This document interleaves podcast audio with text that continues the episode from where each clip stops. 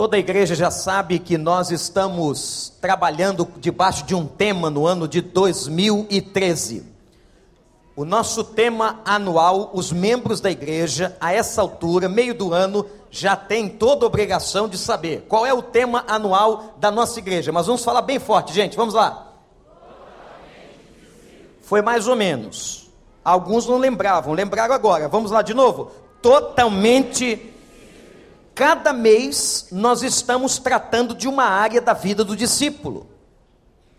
E o mês de julho, nós estamos querendo tratar sobre o caráter e a santidade do discípulo de Jesus. Mas nós precisamos aqui fazer uma definição. O que é o caráter? Como se forma o caráter de uma pessoa? Vocês já ouviram uma frase assim? Aquele sujeito não tem caráter. Quem já ouviu esta frase? Você já ouviu? Esta frase está completamente errada. Não existe uma pessoa sequer que não tenha caráter. Você tem pessoas que têm um bom caráter ou um mau caráter. Um caráter desalinhado ou um caráter fora dos padrões de uma sociedade. Há uma coisa importante que nós temos que entender. Qual é, meus irmãos, a diferença, por exemplo, entre o caráter e a personalidade humana? Parecem conceitos similares, mas não são. Então preste atenção.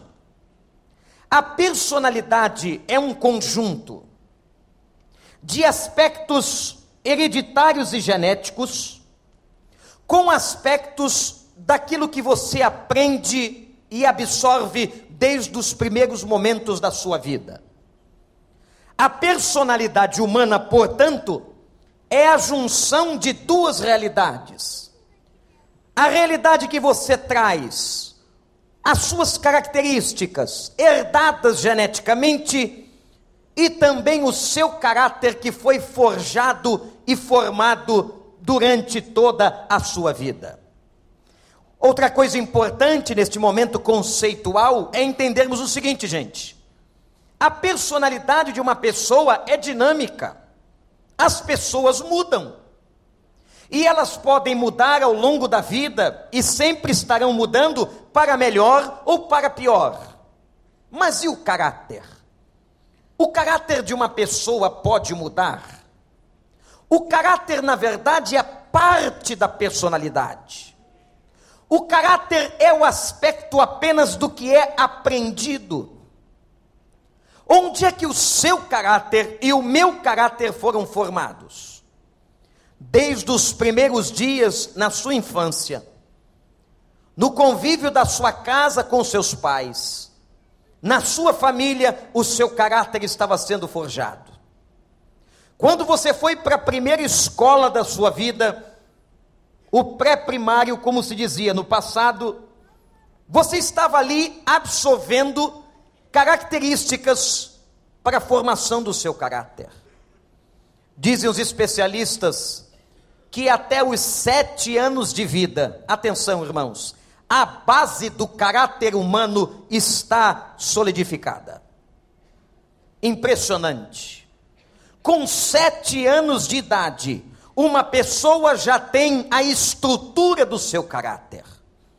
Por exemplo, se até os sete anos de idade, aquela criança aprendeu dentro de casa que mentir é um valor positivo, ela começa a veicular aquilo no seu comportamento. Ela absorve a mentira. Eu sei que aqui não temos nenhum pai, nenhuma mãe assim, mas em muitas famílias o telefone toca e o pai e a mãe não querem atender. E o filho está observando. O telefone está tocando, papai e mamãe estão olhando para o telefone, e um deles diz assim: Vai lá, filhinho, atende e diz o quê? Já aconteceu com você, não é? Eu espero que não. Quando você está dizendo isso para a criança, você está ajudando na formação do caráter. Vocês pais que dão mesadas aos seus filhos, A mesada é tão importante, gente. Quantos pais que estão aqui que dão mesadas, não é tacar a mesa na criança, mas é dar um dinheiro por mês ao seu filho? Levante a mão. Levanta a mão, por gentileza. Ah, temos alguns que dão uma mesadinha para os filhos. Dar a mesada é importante. Você está ensinando ele a lidar com dinheiro. Primeira coisa da mesada que você tem que ensinar, ele ser dizimista. Eu estou te dando esse dinheiro, filho. Depois você vai ensinar ele a fazer um orçamento. Você recebeu quanto? Você quer comprar balas? Você quer comprar um brinquedo para você por sua conta? A mesada é um aspecto interessante. Mas eu sei também que tem muitos pais que não dão mesadas aos seus filhos, mas recebem mesadas dos filhos. Recebem mensalmente. Isso é uma benção. O meu sonho um dia é receber mesada do Gabriel. Eu gostaria muito que quando eu ficasse mais velho, ele pudesse me dar uma mesada. Só que quando você está tratando com dinheiro de maneira indevida, você está formando algo negativo no caráter do seu filho. Irmãos, são pequenos aspectos do caráter e no caráter que vão sendo formados ao longo dos anos. O que nós estamos vendo no país nas últimas semanas está estampado nas páginas da internet do mundo inteiro, nos jornais, a revista Veja desta semana.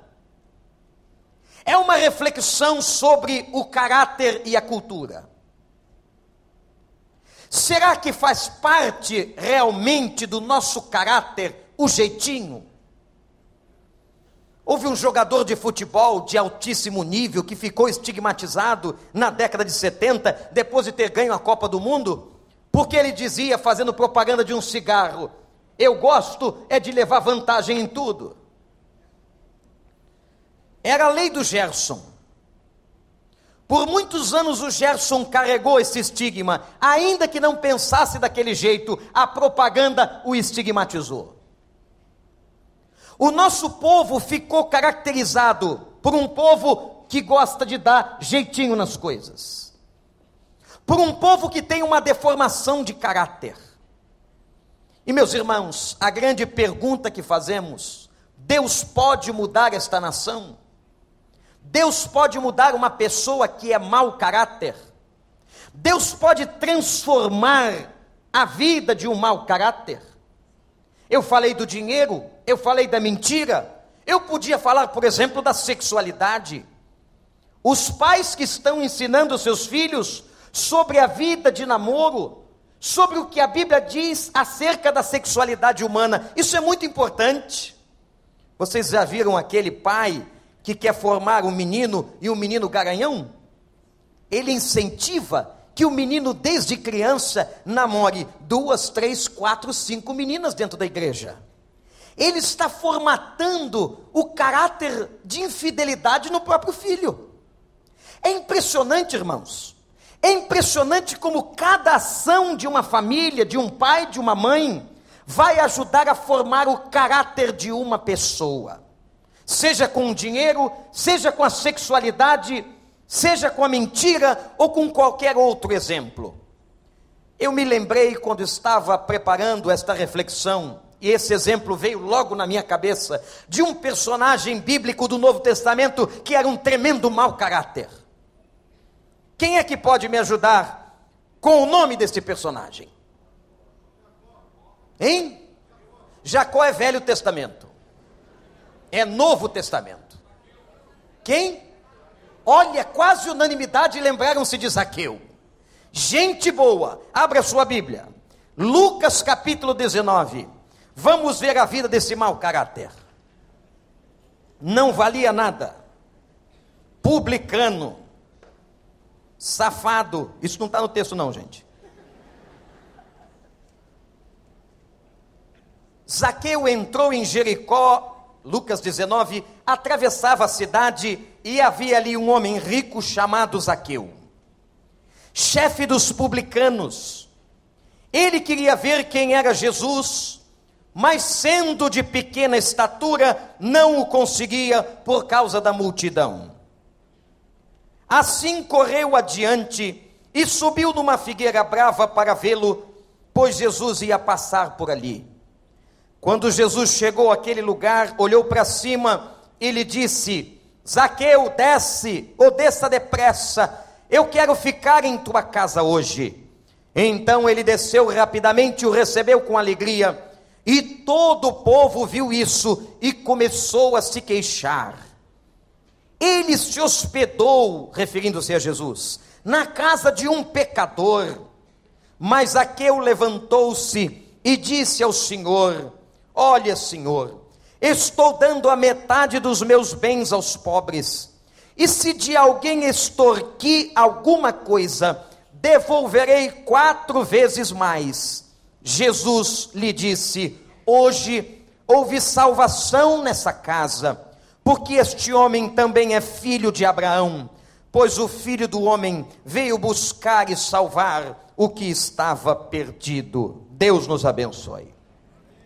Irmãos, voltem às suas Bíblias agora, olhem para o final do capítulo 18. Que coisa impressionante está aqui. O capítulo 18 termina de Lucas com Jesus se encontrando com o cego Bartimeu. O cego Bartimeu era um homem pobre, cego, solitário.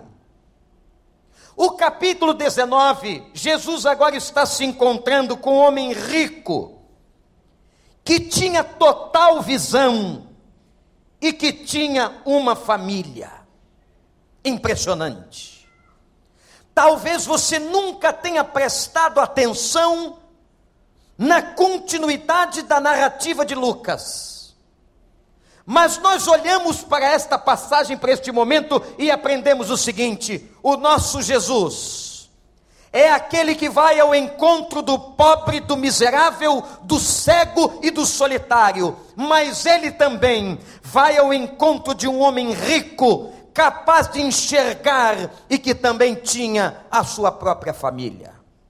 A versatilidade de Jesus, a capacidade de inclusão de Jesus é algo que me impressiona profundamente. Agora preste atenção. O texto declara que este homem chamado Zaqueu vai para cima de uma árvore. Meus irmãos, o que é que levou aquele publicano ir para cima de uma árvore? Uma das coisas que mais me inquieta de curiosidade é saber a motivação deste homem. Que ele queria ver a Jesus, o texto diz mas o que é que estava por trás daquele homem no seu desejo de ver a Jesus? O que é que ele queria?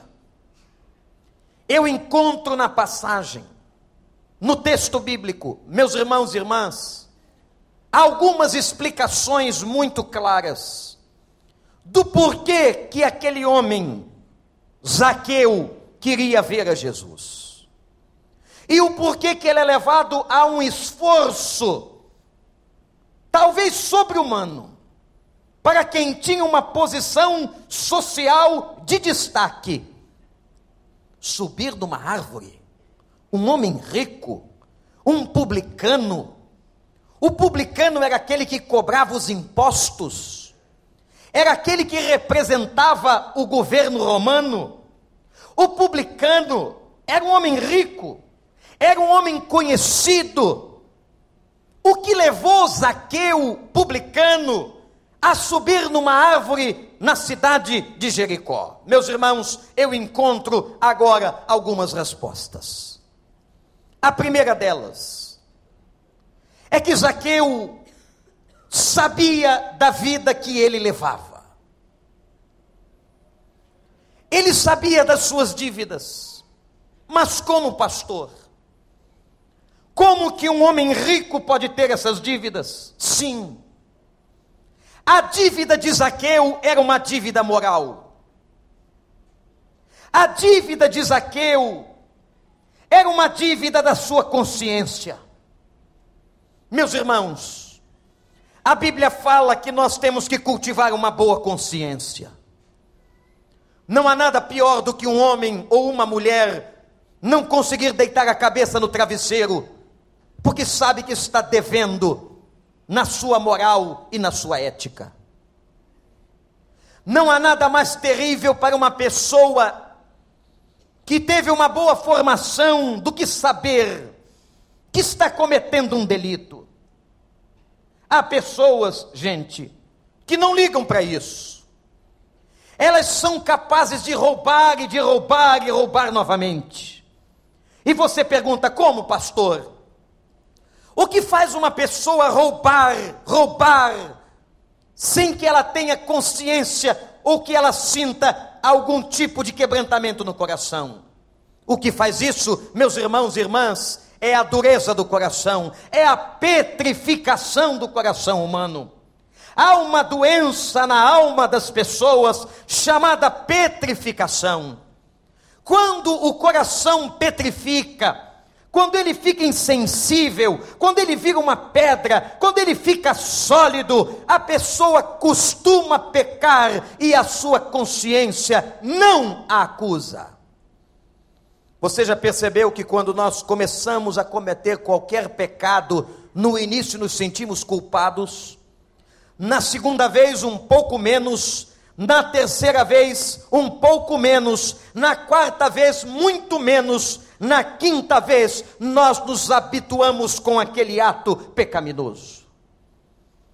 Mas quando a pessoa tem alguma formação, ela sabe que está devendo, e aquilo tira, gente, o sono de todos nós.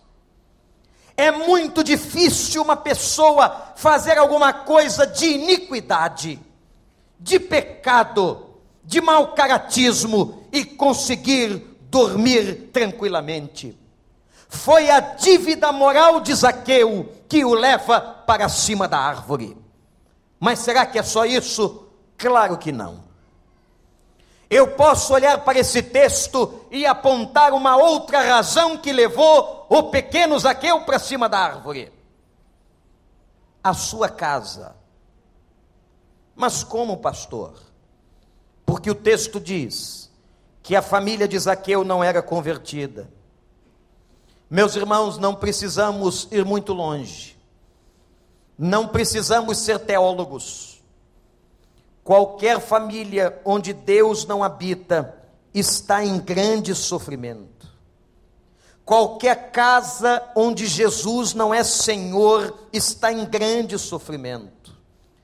Talvez você esteja nos assistindo pela internet, ou você está aqui nesta casa de oração hoje à noite, e você está passando algumas crises profundas na sua casa, na sua família, no seu casamento, na relação com seus filhos Talvez você tenha entrado aqui sentindo uma dor dilacerante e ninguém sabe, nem aquele que está sentado do seu lado.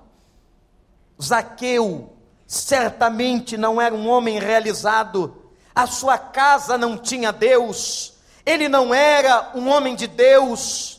Certamente a sua esposa sofria com isso, os seus filhos sofriam com isso, a sua família sofria com isso. Quando Deus não está no centro de uma casa, no centro de uma família, esta família vai sofrer.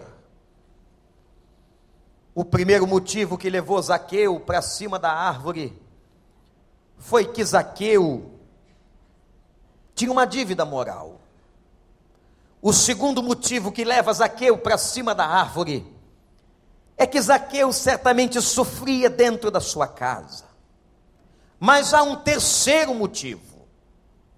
O terceiro motivo que leva Zaqueu para cima da árvore também está no texto. É interessante como o texto, na sua subjetividade, nos fornece ingredientes que às vezes nunca vimos.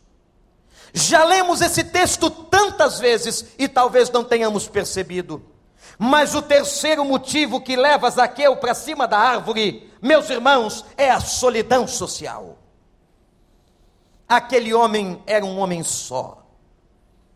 Aquele homem era um homem odiado de toda a sociedade, mas como não ser odiado?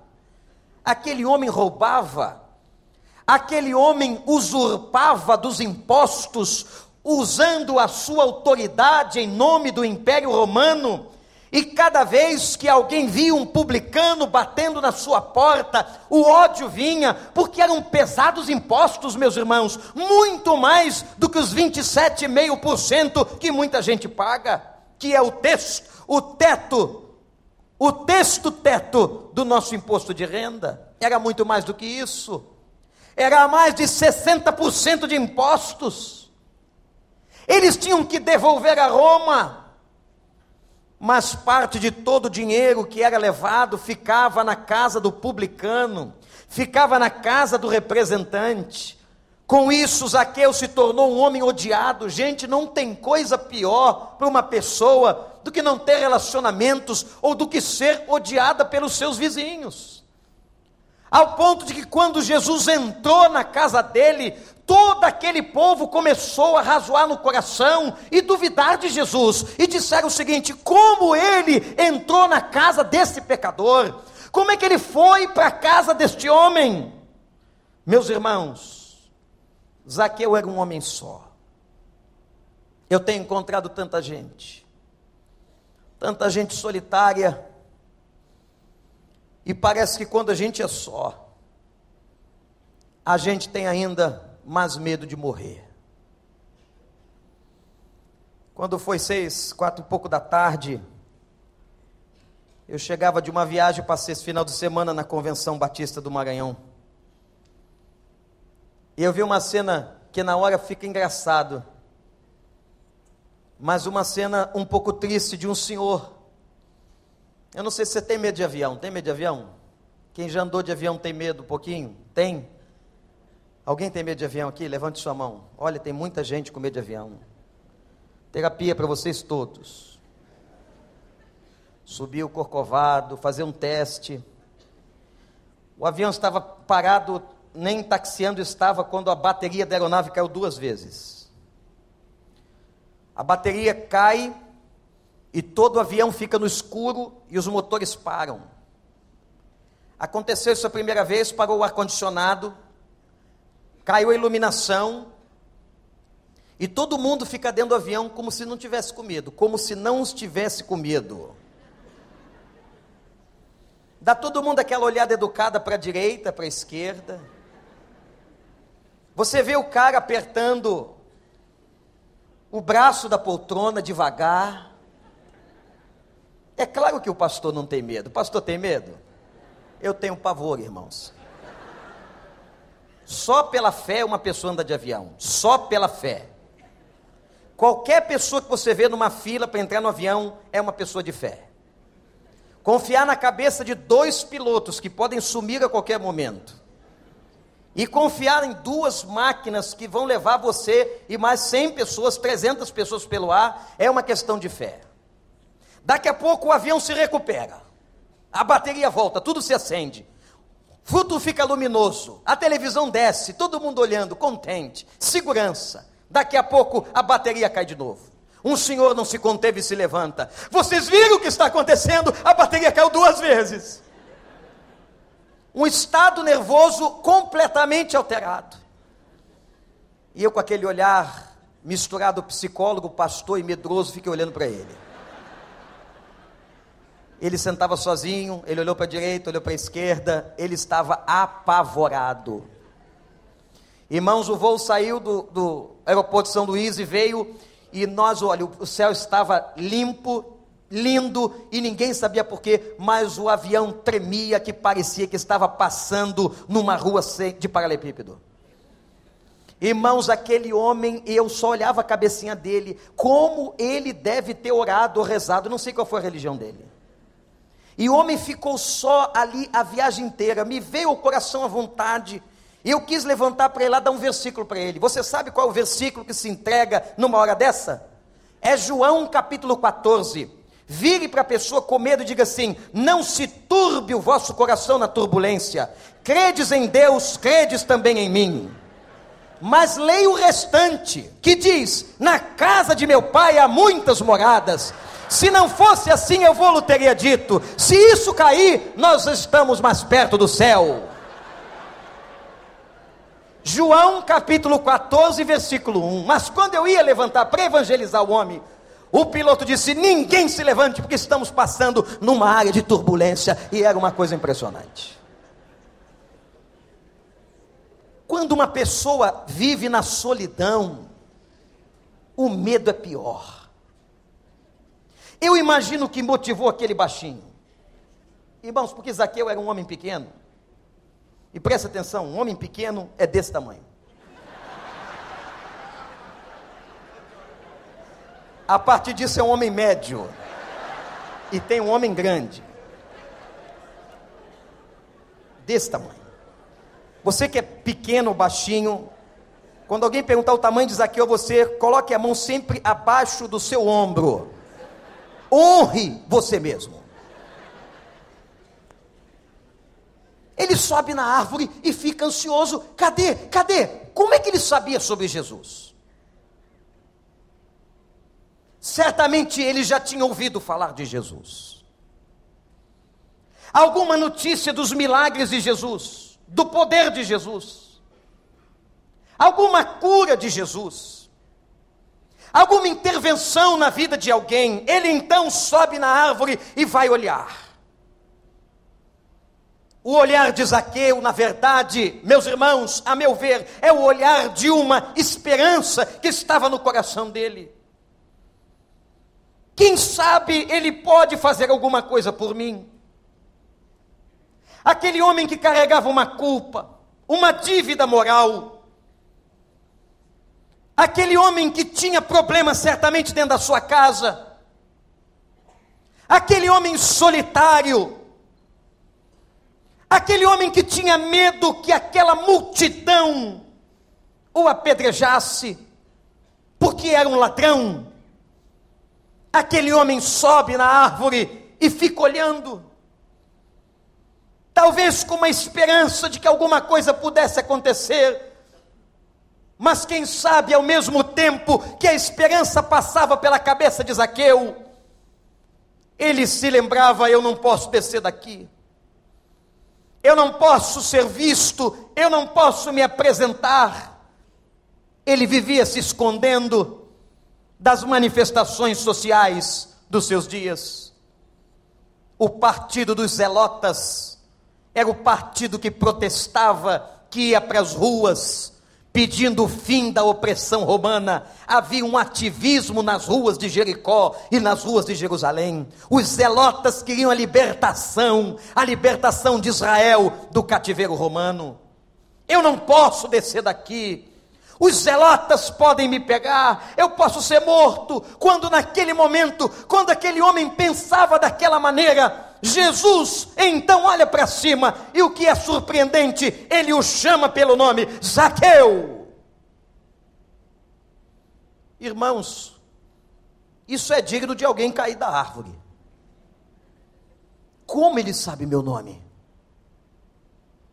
Como ele sabe quem eu sou? Jesus conhecia a identidade de Zaqueu chamar alguém pelo nome como Jesus o chamou, era demonstração de intimidade. A forma grega colocada no texto não é simplesmente um chamamento qualquer, mas é o chamamento de alguém que tinha intimidade. Meu irmão, meu amigo, olhe para mim.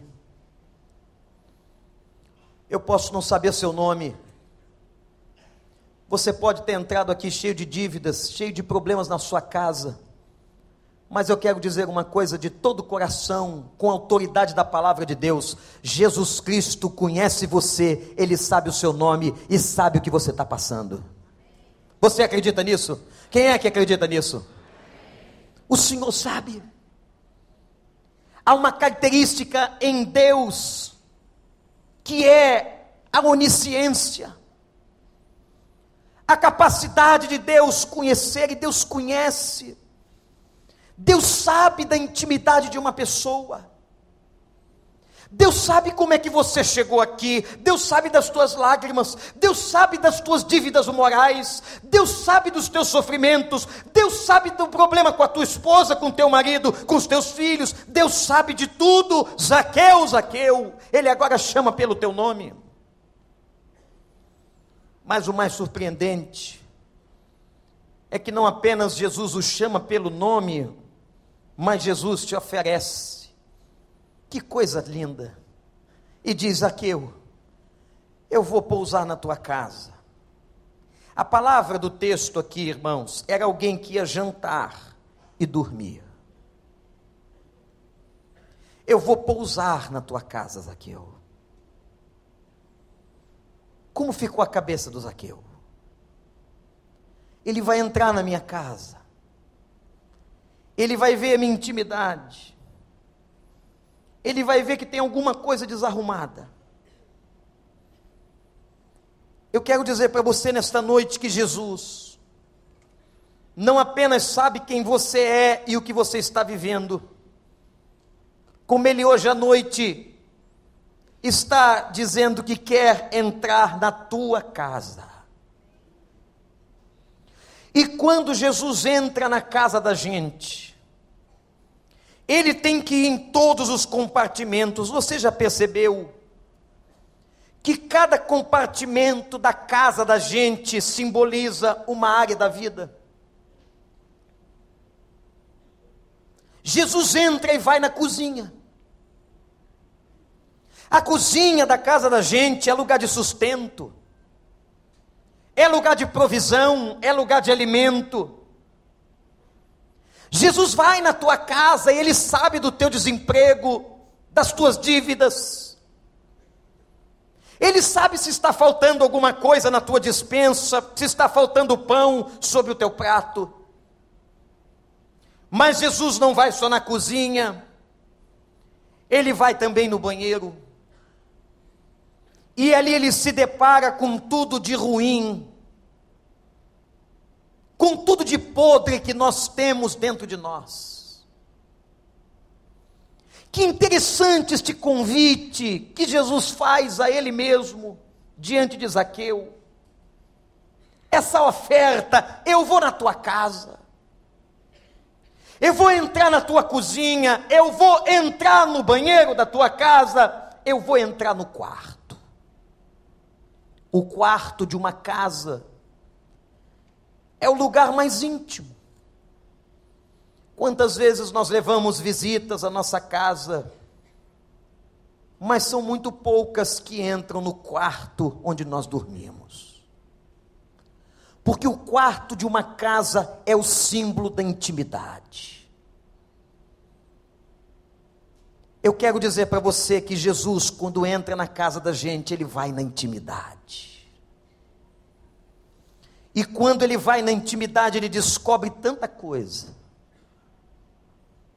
Ele descobre aquele casal que está sofrendo, que vive de aparências. Ele descobre aquela mãe que chora toda noite no quarto por causa de um filho. Ele descobre no quarto que aqueles filhos não têm bom relacionamento com seus pais. Ele descobre no quarto que aquele casal está prestes a assinar uma carta de divórcio. Ele descobre no quarto que a violência está acampada na relação daquele casamento. Ele descobre no quarto que o coração daquele casal não tem mais esperança. Ele descobre no quarto que o sofrimento e a dor emocional daquelas pessoas estão chegando a um nível insuportável. Tudo isso ele descobre quando entra na nossa casa. Ele vai desde a dispensa da cozinha, passa pelos banheiros, passa por toda a sala e chega no quarto. Eu quero dizer a você que quando Jesus faz essa proposta a Zaqueu, Ele está dizendo, Zaqueu, eu quero entrar na tua intimidade. Eu não quero somente comer com você ou pousar na tua casa essa noite em Jericó, mas eu quero entrar na tua intimidade. E o texto diz, irmãos, que quando Zaqueu desceu, desceu tão alegre, o baixinho ficou tão feliz, gente. Ele ficou tão regozijante. Ele não esperava, porque ninguém o recebia. Ninguém falava com ele. E agora Jesus de Nazaré vai na casa dele. O texto diz que ele desce depressa. Eu nem imagino como aquele cara desceu daquela árvore. Qual foi a velocidade dele? Ele abre a sua casa, Jesus entra, e o que, que Jesus encontra? Encontra a família de Zaqueu. Encontra talvez os seus filhos, a sua esposa. E quando Jesus entrou na casa dele, quatro coisas aconteceram. Anote-as. Primeiro, quando Jesus entrou na casa daquele homem, lhe trouxe alegria. Quanta gente já perdeu alegria. Eu estava numa conferência depois de um momento de apelo. Uma senhora muito idosa se aproximou de mim, apertou minha mão e disse: Pastor, há quanto tempo eu não senti a alegria que eu senti nessa noite? Quanta gente perdeu completamente a alegria de viver. Quanta gente não sorri mais, irmãos. A primeira coisa que Jesus faz quando ele entra na nossa intimidade, quando nós abrimos a porta para ele, ele traz alegria. A alegria do Senhor, a nossa força é. Alegria é fruto do Espírito de Deus.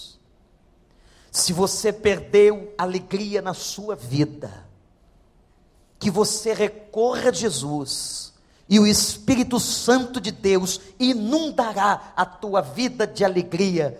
Creia nisso nessa noite, em nome dEle. A segunda coisa que aconteceu quando ele entrou na casa de Zaqueu foi quebrantamento. Não há ninguém que diante de Jesus não se quebrante.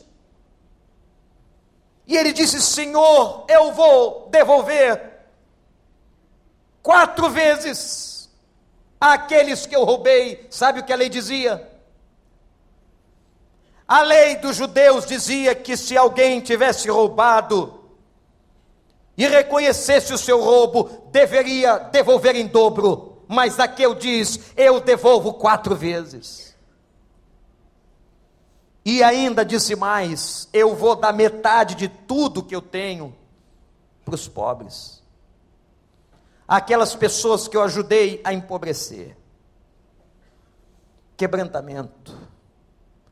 Ah, gente, quando o dinheiro passou a não ser mais a principal coisa da vida de Zaqueu. Ele agora se quebranta. Diante de Jesus não há quem não se quebrante. Diante de Jesus nós somos levados a confrontar o nosso pecado, os nossos erros. Diante de Jesus nós somos levados a estar de joelhos. Diante de Jesus nós somos levados a confessar e a dizer: Pai, pequei contra ti. Porque a primeira palavra do Evangelho, como diz o grande teólogo, é arrependimento. Tudo começa no arrependimento, o evangelho começa no arrependimento. Quando a multidão perguntou aos discípulos o que faremos, foi Pedro quem tomou a palavra e disse àquela multidão: arrependei-vos. A mensagem para hoje, para o coração humano, é arrependimento. Se arrependa. Se arrependa dos seus erros. Se arrependa dos seus pecados. Se arrependa de tudo que está errado na sua vida. A terceira coisa que Jesus trouxe foi uma nova estrutura. na mente de Zaqueu. Nós vemos agora um homem pensando diferente. Você sabe o que o Evangelho faz? Olhe para mim. A principal coisa que o Evangelho faz é mudar a mente e a estrutura da mente de uma pessoa. Aquele que matava não mata mais, aquele que adulterava não adultera mais, aquele que roubava não rouba mais.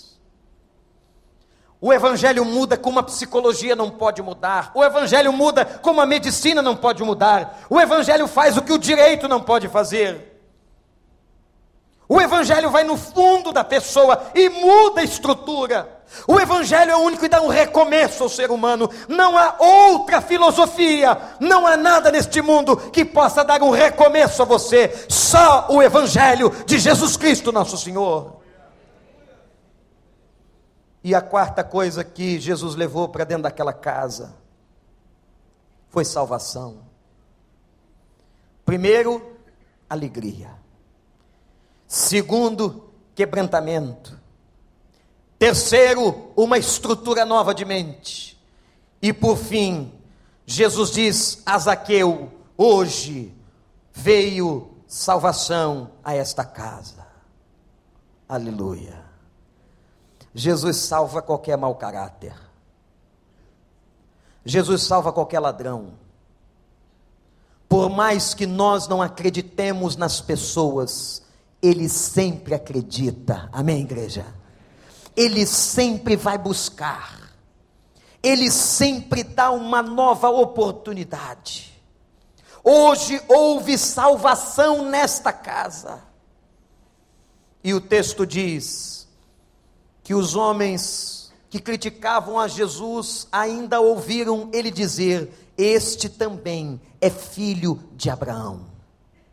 Este também encontrou a fé. Este encontrou a experiência com o eterno. Veio salvação a esta casa. E termina dizendo: O filho do homem veio buscar e salvar tudo que havia se perdido. Toda pessoa, toda família, todo homem, toda mulher. Jesus veio e está aqui para buscar você. Ele quer entrar hoje na tua casa. Abaixa a tua cabeça. Feche os teus olhos. Pede para ele, entra na minha casa, Senhor. Talvez tenham pessoas aqui hoje, na sua solidão, nas suas culpas, dizendo: Ah, pastor, como eu gostaria que ele entrasse na minha casa. E eu quero dizer a você que para que ele entre na sua casa, você tem que deixar. Você tem que abrir a porta. Você tem que dizer para ele: entra, Jesus. Vem, Jesus. Entra na minha cozinha, Jesus. Entra na sala de estar. Toma conta. Entra nos meus banheiros. Entra, Senhor, na minha intimidade, no meu quarto. Tu sabes como eu estou. Pede socorro a Ele, meu irmão, minha irmã clama a Ele e diga: Eu quero, Pai, eu preciso, Pai, ó oh, Jesus, entra na minha vida, porque eu também estou só, como só estava Zaqueu, porque eu também estou sentindo necessidade do Senhor. Você que veio aqui hoje, é contigo que Ele fala. Se o Espírito fala contigo, vem. Eu quero fazer um segundo apelo aqui. Estou sentindo no coração de Deus de fazer isso aqui.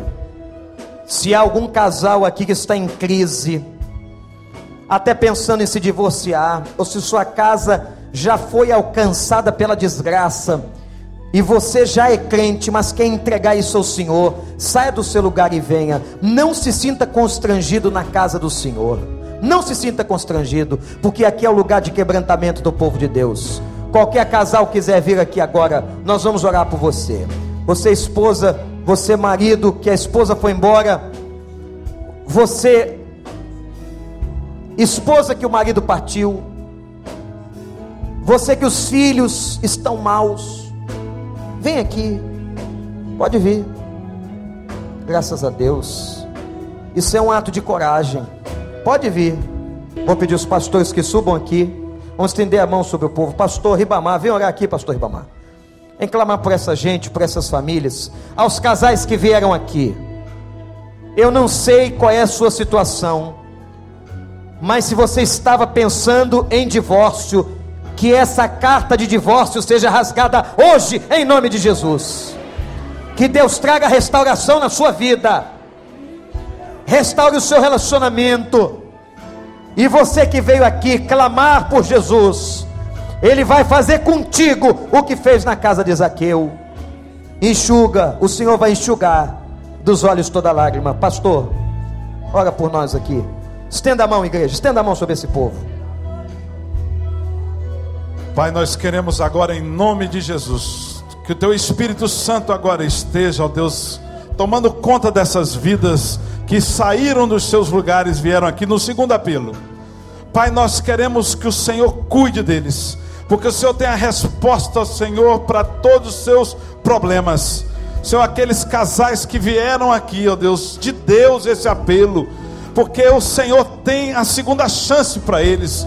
O Senhor quer implantar agora um recomeço, uma nova vida. O Senhor quer abalar as estruturas desses casais que saíram dos seus lugares em um ato de bravura, em um ato de obediência ao Senhor. Então, ó Espírito Santo do Senhor, nós pedimos que o, o inimigo da vida desses casais sejam agora tirados dos seus lares, dos seus quartos e desses relacionamentos. Nós clamamos que anjos do Senhor, anjos ministradores, venham, Senhor, agora, em nome de Jesus Cristo, tomar na mão desses casais, para que eles possam, Deus, lembrar de tudo aquilo que eles fizeram quando eles um dia chegaram diante do teu altar e disseram sim, ó Pai e que esse sim permaneça, e que eles estejam aqui, ó Pai. Agora também outras pessoas vieram a essa, essa casa hoje, e foram mexidas, ó Deus, aqui as estruturas. As pessoas, ó Pai, vieram aqui para salvar, para salvação, para ter a salvação e conquistar a salvação.